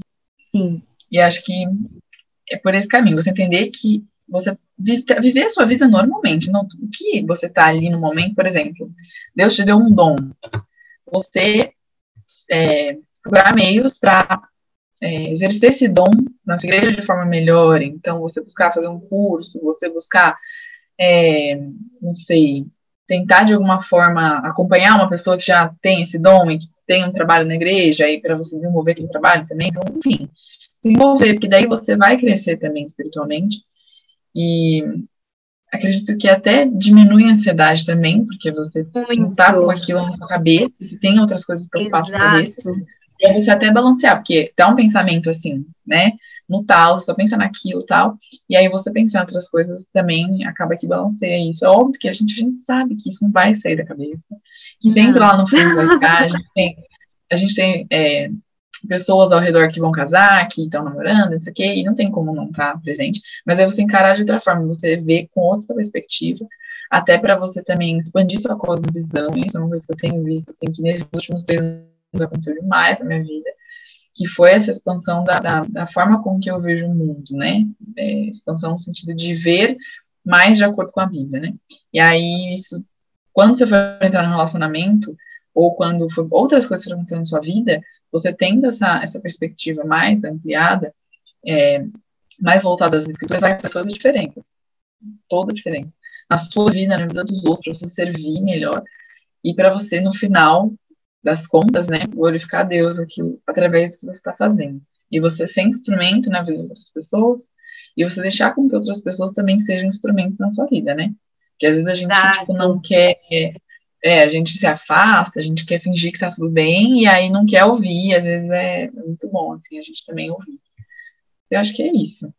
Nossa, essa questão de. É porque, olha como é lindo, né, o que Deus faz. Antes, a gente, quando fica nutrindo esse desejo loucamente, idolatrando e tal, a gente cai numa vida é, de egoísmo, né? De mal para a gente, porque a gente sabe que não vai ser no nosso tempo e nem da nossa forma, e se for dessa forma, é um meio de disciplina, às vezes de Deus, né? E, e, e assim, a gente só colhe fruto ruim. A gente, na verdade, nós só damos frutos ruins quando a gente idolatra essa questão e vivemos a partir disso e só pensamos no que a gente não tem e tal, e fica esperando de forma passiva né? Tipo assim, não, a minha vida só vai começar quando eu casar. É uma coisa que antes, quando eu ouvia as outras pessoas falando e falando, não, isso é besteira, o período de é, solteirice é muito bom, é proveitoso. Isso eu renegava, falava assim, não, esse pessoal aí não sabe o que eles estão falando, porque na verdade o período de solteirice é, é péssimo, é difícil, é ruim, é, a gente se sente assim, assim, assim e tal. Eu tinha essa visão. Aí, quando Deus, pela graça, né, depois de todo um processo, ele vira a chave, nossa, gente, como muda! Você tem oportunidades maravilhosas. Primeiro, espirituais, de ser você e o Senhor, né? E dele trabalhar em você durante esse processo. Depois, de você servir na igreja e descobrir os seus dons, né, e talentos que Deus te deu, é, de uma forma assim mais livre, digamos assim, né? É não, porque quando você casa e você tem uma família, você vai aplicar isso muito também dentro do seu lar. É isso que você deve fazer. E às vezes o serviço na igreja, ele existe também, só que é um outro panorama. E quando você, a partir da sua comunhão com Deus, você vai crescendo, vai lendo a Bíblia, vai descobrindo os seus dons, porque Deus vai fazendo tudo, né? A gente não vê. Não é uma coisa, não é uma maquininha que a gente vê, tipo, ah, hoje, olha só, Deus está fazendo isso, isso aqui em mim, não, não. não você vai vendo que tudo vai mudando, né? O que, como você vê as coisas, você falou da questão da cosmovisão, gente do céu. É uma benção muito maravilhosa isso. Porque tem coisas que antes passam super despercebido na nossa vida, a gente não busca, e, e, e quando Deus mostra isso nesse período que somos só nós, e Ele vai é, elaborando isso no nosso coração, a gente amadurece também, né? A gente amadurece, a é. gente fala, nossa, a gente sente isso mesmo. Tem muita coisa ainda, mas essa partezinha já vai sendo maturada. E esse, essa parte do trabalho, né, do serviço, é até é uma questão que algumas mulheres do ministério, mesmo missionárias, às vezes falam bastante, né? O trabalho que eu exercia quando eu era solteira não é o mesmo que eu exerço hoje tendo filhos. É super diferente, até porque o meu ministério mudou. Quando uma falou isso para mim, eu falei, gente, é verdade. Agora o foco dela é a família dela, não é mais necessariamente, em primeiro lugar, é a família, os filhos dela, são o primeiro foco evangelístico delas, o que mudou totalmente da época que elas eram solteiras, em que elas iam para todo canto, elas pegavam uma mochila, saíam, iam fazer mochilão ali, ia para vários lugares e tal. Então, isso é o que elas vivem hoje é bom, é maravilhoso, é perfeito, você deve almejar. Mas olha só o que você tem hoje, né? Então a gente perdia muito é tempo ficando é, enxergando muito, ai, que eu estou perdendo, que eu ainda não tive. Sendo que você tem a oportunidade agora de viver muitas coisas muito maravilhosas, né, na sua vida espiritual, na igreja, gente, nossa, é uma coisa tão importante que é, muda a nossa vida, né, quebranta a gente. Trabalhar na igreja quebranta a gente em muitas áreas, porque é o Revela ferro... Exato, exatamente. É o, o ferro que afia o ferro, né, amiga? Quando você tem as suas amizades de uma forma mais intencional também. Quanto mais você lê a Bíblia, gente, quanto mais você lê a Bíblia e ora, mais todas essas coisas vão sendo acrescentadas, de verdade, até isso, né? Ali no texto não é exatamente sobre isso que Jesus está falando, ele está falando sobre as necessidades básicas, né? De comer, vestir e tal. Deus sempre vai garantir para seus filhos, então a gente não precisa ficar ansioso. Mas é nessa questão também, quando a gente vai se doando e pela graça de Deus, né, sempre. Quando ele vai trabalhando na gente, todas as áreas da nossa vida vão ganhando um acerto. É muito bonito isso. O nosso trabalho não é mais para a gente, a gente quer fazer o trabalho para o Senhor. Ele muda, ele muda Cara, a nossa. De forma diferente. Isso, ele muda o nosso foco. A gente, mesmo que a gente trabalhe num, num ambiente secular, não estou falando aqui que você precisa trabalhar numa empresa cristã, não, não, não. não.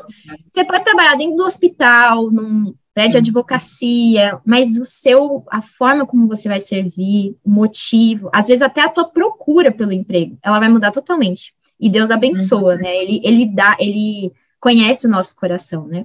Então esse período de cá para, é, não, de lá para cá, né? Eu vi uhum. muito como isso é um período de oportunidades muito maravilhosas que se a gente jogasse fora, cultivando todo o pecado, né, que a ansiedade traz, que a ingratidão traz. Ah, uma coisa que eu queria falar antes também, é sobre, quando você estava falando sobre, mais no meio do, da conversa, né, é que às vezes a gente, a gente ficava tão tensa e tão angustiada porque Deus não nos era suficiente. Eu enxerguei isso em mim, né, uhum. nesse assunto. Então, ele, ele é de boa em todas as outras áreas, mas nessa não, porque a gente está com a cabeça onde? Eu só, só vai me ser suficiente um homem, né? Que eu possa ver, tocar, nananã. Porque, na verdade, a única coisa que a gente precisa já nos foi dada, né? Então, Sim. assim, que é a salvação. Então, assim, eu vejo que muita gente busca no casamento salvação. Acha que o casamento vai resolver a vida, igual você falou. E aí é onde começa a pôr dentro do trono ídolo lá. E aí você tira, né, Deus? Não vê como ter dois ídolos. Então, enfim. Aí Exato. é quando se torna um ídolo, você achar que vai salvar. Assim como você acha que tem gente que acha que filho vai salvar a vida, e por aí vai, né? Emprego, enfim. Exato. E aí é exatamente quando você coloca no, no trono o ídolo. E aí é, os resultados, as consequências são desastrosas, né? Exatamente, porque a gente vai perceber uma coisa que me fez. É, uma coisa que me fez ser quebrada, né? Ai, gente, sigam no Instagram páginas, depois eu posso até colocar na descrição do podcast, páginas que falem sobre essas, esses assuntos de forma bíblica, né? Então, feminilidade cristã, acho que é cristã. bíblica ou bíblica, não uhum. lembro. É, alma em flores. Eu vou colocar tudo certinho, mas tem uns textos que eles colocam que são tão, tão, tão importantes para a gente ler antes de entrarmos no relacionamento. Teve uma amiga que eu li, e esse foi um, um ponto que Deus usou para ajustar a chavinha, né? Não foi ali que deu a virada, mas foi um que ajustou. E era um texto falando sobre um casal, né? Normal, era um testemunho, na verdade, de um casal que o, o marido ele teve algum acidente e tal, e ele ficou de cadeira de rodas. Eu acho que isso afetou também a capacidade é, mental dele também. Ele se transformou inteiro, né? E aí o texto falava sobre a esposa levando na cadeira de rodas ele no culto e tal, e ele estava numa condição bem debilitada, e o autor foi um homem que viu isso, né? Eu não lembro quem era o autor do texto. E aí ele estava falando, né, sobre compromisso, alegria na tristeza, saúde, doença e tal. E a gente não pensa nisso quando a gente está lá diante do homem que a gente, né, se sentiu atraída e acha bonito e não sei o quê. Pode não ser um, um príncipe encantado, mas para a gente vai ser, né? E aí eu fiquei me perguntando, falando, gente, se eu coloco a minha alegria em algo que é super passageiro, até como é que chama? Frágil, porque nós somos frágeis, né? Frágil. E se ele coloca, e se ele olha para mim com essa cara, com esse corpo e com essa mente também que eu tenho hoje, tendo saúde, né? E se Deus tirar isso no meio do caminho, né? E outra, e se Deus tirar o meu marido no meio do caminho? Se eu ficar viúva, se ele colocar uma doença em mim, ou colocar uma doença nele, ou nos filhos, ou, sabe, alguma coisa que afete mesmo. Eu sei que questões financeiras, elas afetam também muito. Eu, eu graças a Deus, nunca passei já passei em família aqui, mas eu, eu não vivi sendo a dona do dinheiro, né? Meus pais sabem como é isso muito mais do que eu, porque no caso eles tinham que cuidar da gente. Mas eu sei que questões financeiras deixam bem abalado um casamento, são perigosas, né? Mas essa questão da pessoa mudar. Imagina, você casa com alguém, né, que é muito inteligente e tal, e você super admira essa coisa na pessoa. É super importante para uhum. você que a pessoa seja né, inteligente, foi isso que te conquistou. E aí Deus tira essa coisa no meio do caminho, por um acidente, por uma doença, qualquer coisa. Seu mundo vai desabar? Tipo assim, você vai perder o sentido da sua vida, é. ou você vai ficar com raiva, vai se rebelar contra Deus, e tudo isso são coisas que podem acontecer, por quê? Porque o nosso coração facilmente cria o ídolo, e a gente tem dificuldade em pensar nessas coisas e analisar e orar por isso. E tudo que acontece, querendo ou não, está dentro dos planos dele. Então a gente entender que as nossas decisões não devem ser tomadas baseadas em circunstâncias. Então a gente, Exato. assim como isso que você falou do, do esposo ou até da esposa ter alguma doença no casamento, enfim, eu, eu penso muito assim. Cristo e a igreja, né? A igreja é bem assim defeituosa, né? A gente sabe que e Cristo não casou, né, com uma igreja porque era é, Linda, perfeita. perfeita, muito longe disso. Com todos os seus defeitos e todos. Então, eu enxergo muito isso também no, no casamento, que é, você não está casando com a pessoa por quem, assim, ela é no sentido, né, humano, assim, quem ela é, é fulano de tal, engenheiro, não sei o que, não. Você está casando com a pessoa para glorificar Deus, e aí vocês dois, um, virando um, vocês estão servindo um ao outro e também, assim, eu vejo muito como aquilo que o André fala de é, você, você casando com um estranho e aprendendo a amar um estranho, né?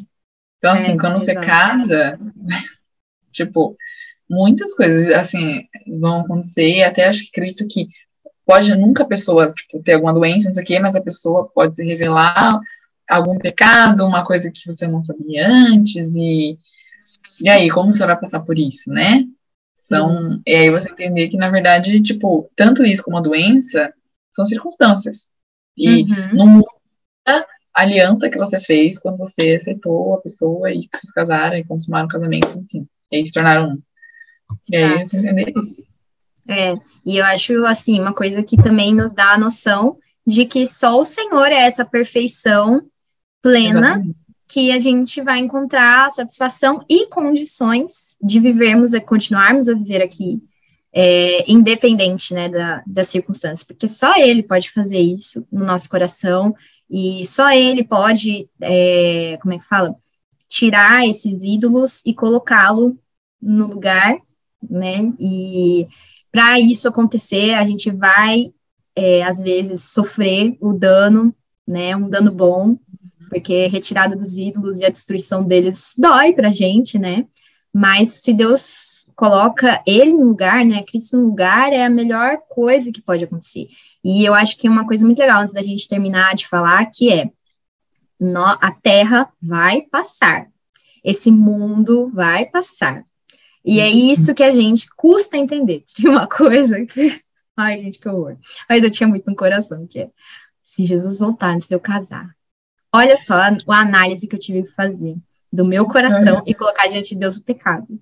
Porque isso me dava um, um, um negócio. Olha só que coisa, gente. Mas é a verdade. Para você ver o quanto que o ídolo era assim, bem rígido ali dentro, porque olha só, a volta de Jesus é a, é a coisa que a igreja mais quer, que nós devemos mais ansiar, mas muitas vezes a gente quer se realizar aqui na Terra, a gente quer estar tá plena, tipo, eu, meu marido, meus filhos, né?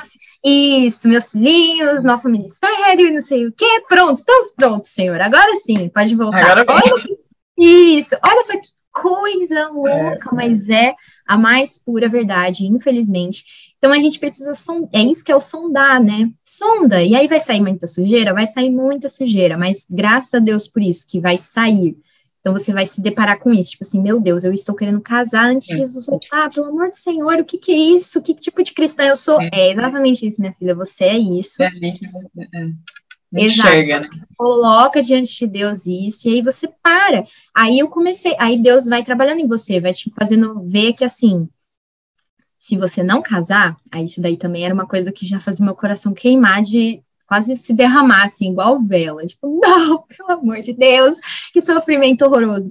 Meu Deus, mas se você viveu e encontrou ao Senhor na sua vida, né, de, de verdade, se ele, na verdade, não é você que encontra, né, o Senhor veio ao seu encontro e te quebrou e te refez e te fez viver uma vida plena para ele, né, como foi é, com vários servos, né, na, ao longo da história da, do povo de Deus. E se ele fez isso e te levou antes de você conquistar essas coisas que são tão importantes e tal, e que são legítimas, mas ele não quis para você, sabe? A gente precisa começar a cavar e para descobrir a alegria que é isso, porque isso é uma alegria, isso é uma bênção, isso é uma dádiva, ponto final. A gente só tem um monte, um entulho em cima que não nos deixa ver, tipo uma uma pérolazinha que está dentro da ostra, se a gente precisa ir é, lá. Eu gosto, de falar, eu gosto de falar, até em oração eu falo muito isso, de, que tem muito na Bíblia que fala de acrisolar a prata, né? Então a prata está lá e aí tem que acrisolar para deixar ela brilhante, enfim, para deixar ela melhor. Exato. Fala muito disso, né? exatamente, é exatamente isso. Sim, é exatamente isso, porque se não for o Senhor nos mostrando, a gente sempre vai ter esse entulho, essa casca, que vai fazer a gente acreditar que é aqui que eu preciso me realizar, é aqui que eu preciso ser feliz e tal. E aí, às vezes, a gente até perde a, a beleza do céu, a beleza das promessas, né? Parece é. que ela só é, é, é, palpável quando a gente está sofrendo, que a gente fala, ai, Senhor, volta logo e tal, nananã. Mas aí, fala isso quando você, né, tá vivendo um momento pleno, quando você tá conquistando suas coisas, ou tá desejando muito isso. Então, é uma coisa para a gente pensar. Então, pense sempre, né, ouvintes, queridas e queridos, que mesmo se você casar e tiver a sua família aqui e tal, você não vai ter tudo isso com um fim em si mesmo, nunca vai ser isso. Ore para Deus para que não seja isso. Ore para ele tirar esses ídolos do seu coração, se ele te der né, essa, essa, essa bênção. E se não chegar, ou então se demorar, aos seus olhos, né? Se demorar para isso acontecer, vá vivendo cada vez mais pedindo para Deus cultivar no seu coração o, o anseio pela vinda do reino e para ele te mostrar a beleza que é isso, né? E de você viver isso no agora aqui, né? Então, quer buscar a Deus cada vez mais e, e, desfrutar, porque você desfruta mesmo, né, amiga? A gente tá muito bem, e não é só para falar, ah, tô solteira, tô bem. Não é isso, gente, não é esse discurso vazio, não, não é mesmo. É a gente está bem de assim, nossa, pela graça, eu. É, isso, exatamente. É isso, gente. A gente vê esse período, até de sofrimento, a gente sofre, a gente sofreu bastante, uhum. como oportunidade de testemunhar. Então, assim, no Com futuro, certeza é, igual a gente está hoje fazendo é, o podcast, o episódio, ou uma pessoa que te procura, que está passando por, um, por algo parecido, você passou por aquilo, é uma oportunidade de você estar passando por aquilo, uma oportunidade de você no futuro testemunhar sobre isso. Tipo, olha, como foi, o que aconteceu. Eu já vi muito acontecer na vida de, tipo, passar por sofrimento, até em relação a outras coisas. E daí acontecer, assim, tipo, de cair, assim, parece, uma situação no seu colo, de tipo, nossa, eu passei por isso, exatamente isso. Na verdade, a gente sabe que Deus coloca ali a situação para você, tipo, testemunhar. A gente encarar como um período que no futuro a gente vai poder testemunhar. Acho que primeira Pedro fala muito disso, a gente encarar o sofrimento como uma oportunidade de testemunho. com certeza. Também. Hoje, se eu fosse falar com meninas mais jovens, né, adolescentes que nem eu era, uhum. e elas tiverem, né, nesse momento de, ai, meu Deus, meninos, namoro, tiruru, tiruru, mas graças a Deus, Deus me fez passar por tudo o que, o que eu passei e tal, aprender na marra, tomar as cabeçada para poder chegar nelas e falar assim, vamos sentar, vamos conversar. E aí, quem sabe, elas vão ter a oportunidade, né, de não passarem pelo que a gente passou, sendo trabalhadas, né, pela misericórdia de Deus, sendo trabalhadas, e é até o objetivo desse podcast, né, a quem quer que ele chegue, é de tentar formar uma geração mais é, como é que eu vou dizer, pura, e uma, uma, tem, não por nós, né, mas por meio do Espírito, mas tentar formar uma geração de, de, de meninas, né, de cristãs e cristãos também, homens, que olham mais para a eternidade, olham mais para Deus, vendo o quanto que ele é, quem ele é, e o quanto que ele é suficiente e glorioso, isso tem que nos causar regozijo, né, não as coisas que é, aqui na Terra ele nos concede, até as que são legítimas e ele determinou e ele abençoa e ele ama, como o casamento, né? E é exatamente isso, amigo. Tudo que a gente passa, hoje a gente está aqui botando para fora coisas que ao longo desses uhum. três anos a gente passou. E no, no, momento certo, né? Porque se a gente falasse, quem sabe, antes, meses uhum. atrás, não era o tempo certo, agora é o, o, o tempo que Deus permitiu. E é exatamente isso. Nossa, gente, testemunhos são coisas que, que edificam muito, né, a vida. Uma frase, só para finalizar, que eu vi, foi dia 31, dia 1 ixi, não lembro, dia 31, que foi o último devocional do ano, que até postei lá no, no Instagram, que eu vi na Bíblia de Daniel, que ele tem aquele, Bíblia de Daniel, a Bíblia do pastor Daniel, que ele fala assim, prepare-se para morrer, então estarás aptos para viver que é muito essa questão da gente saber para onde a gente está indo. Então, assim, é, se você sabe para onde você está indo, é, que é, no caso, para o céu, e, tipo, se Jesus voltar, nova, nova terra e novos céus. Tipo, não tem como você não viver da forma correta, né? Então, você vai buscar Deus, porque você sabe que você está indo, sabe para onde você está indo. Você sabe o, propósito de você estar tá aqui, que é glorificar Deus. Então, é isso, a gente saber que, eu acho que é justamente, essa, essa frase fala muito disso, é você saber para onde você está indo. E aí você viver de acordo com isso. Então, a gente quer ser aperfeiçoado, né? então, para isso, você tem que buscar Deus e colocar Ele em primeiro lugar, como a gente falou. Exatamente, amém. Ai, gente, que maravilha, viu? Meu Deus, quase duas horas de conversa que poderiam muito bem se tornar, ó, Exatamente. Gente, é assim, pensamentos de muitos anos sendo colocados para fora de uma forma assim, intencional, né? Então, só podia dar isso mesmo. Amiga, é, muito obrigada. Muito obrigada de verdade pela sua participação. Você sabe que eu oro muito, muito, muito por você. Eu vejo de verdade, assim, claramente. Se eu, eu, eu mais do que olhar para a minha caminhada e falar assim, nossa, como Deus me mudou, te, me transformou, me quebrou, nananã, é muito bom ver isso nos nossos amigos, nas nossas irmãs, a gente olhar assim, é como um, um filme bonito, assim, que você fala assim, uau! Aí cada vez mais te deixa ciente de que Deus é real e de tudo que ele garante realmente acontece. E você é um exemplo é muito claro disso. Muito claro. Você, sua família, você sabe tudo que Deus fez na sua família.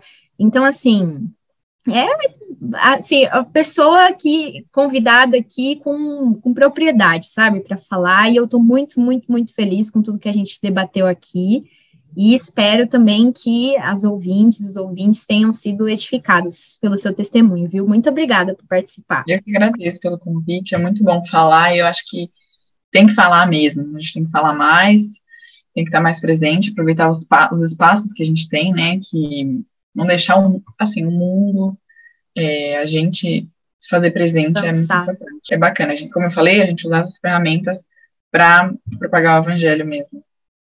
É isso, amiga. Deus te abençoe muito, muito obrigada mais uma vez, viu? E obrigada, pessoal, que acompanhou até aqui, pela audiência. E se esse conteúdo foi é, edificante, né, para sua vida, se você está passando por esse período de espera, que Deus abençoe a sua caminhada, que você tenha um encontro real e verdadeiro com Ele, que Ele te dê essa graça e você caminhe pelos dias, aguardando pelo grande dia, que é o que de fato dá sentido para a nossa vida aqui na Terra, viu? Então, um grande beijo para todo mundo e até o próximo episódio. Até, até porque eu vou assistir aquela.